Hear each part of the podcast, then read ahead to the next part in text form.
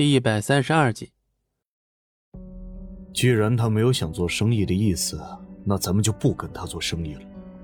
你去把那些药材全都撤了吧，积压到库存里面。到时候看看有哪个医馆要，就直接给他们。这恐怕不太好吧？老爷子那边说不过去啊，他毕竟是老爷子的救命恩人。刘秘书的目光闪烁，再度搬出赵平川挡枪。他知道这句话绝对能再度激怒赵飞龙。他跟随赵飞龙这么多年，实在是太了解对方了。砰的一声，听到这儿，赵飞龙果然气得捶了桌面一拳。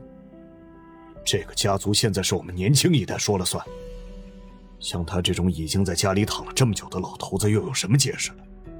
张璇这种人，我觉得不能合作就是不能合作。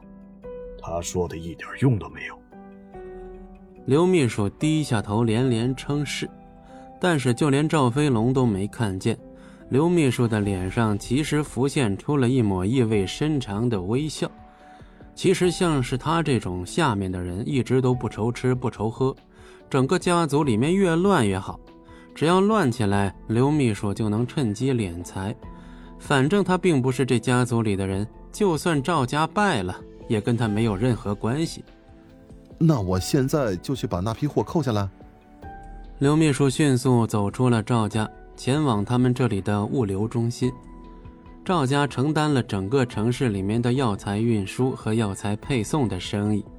平日里面，他们会去西南地区的大山里收集各种各样的药材，然后运输过来倒买倒卖。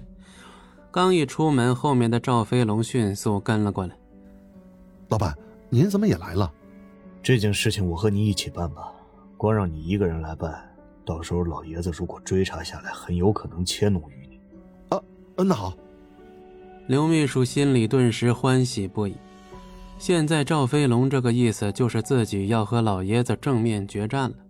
很有可能他们之后会遇到很多麻烦，但是只要站对赵飞龙，刘秘书就觉得自己可能会成为整个赵家下一批的中流砥柱。毕竟赵飞龙最近这些年手里的资源还是挺多的。老爷子要想跟自己这个亲儿子斗的话，还真不一定能赢过他。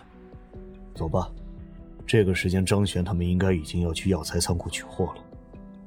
两人打定主意，坐上汽车前往他们所在的药材仓库。至于张璇这边，再把几张配方全部写出来之后，赵飞燕也从外面走了进来。今天赵飞燕因为厂区地皮拿下之后，思考拓建的事情。一直都在外面跑业务，想要找一些建筑队过来对工厂进行拓建。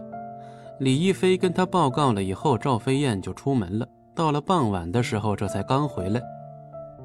张璇，谈判进行的怎么样？赵飞燕走到张璇身边，非常期待地问：“还算是挺不错的，赵老爷子以个人的名义赠送了咱们一城的药材。这么爽快啊！”那还真的要谢谢赵老爷子了。旁边的赵飞燕在听到这个消息之后，忍不住大笑出声。这个事情对他们来讲绝对是非常优惠的。他们就算是想要执行张璇的计策，把张璇记忆中的几个最厉害的药方给做出来，那首先要做的就是去赵家进货。现在没想到人家赵家亲自送了这么多药材，这就已经是给他们极大的优惠了。旁边的李飞也赶紧点头，对着赵飞燕说：“我们现在就要去取货了，老板，你和我们一起吗？”“当然一起啊，这么大的事情咱们一起办，人多力量大嘛。”赵飞燕非常兴奋地坐上了张璇的车子。其实赵飞燕这次去也是有私心的，因为他在城里混了这么多年，只弄了一个食品厂。真正的上流阶层的各种生意，赵飞燕一直没有办法去接触。但是自从李飞把张璇带到自己面前以后，赵飞燕就发现了自己好像触摸到了一扇门。本集播讲完毕，感谢您的收听，我们精彩继续。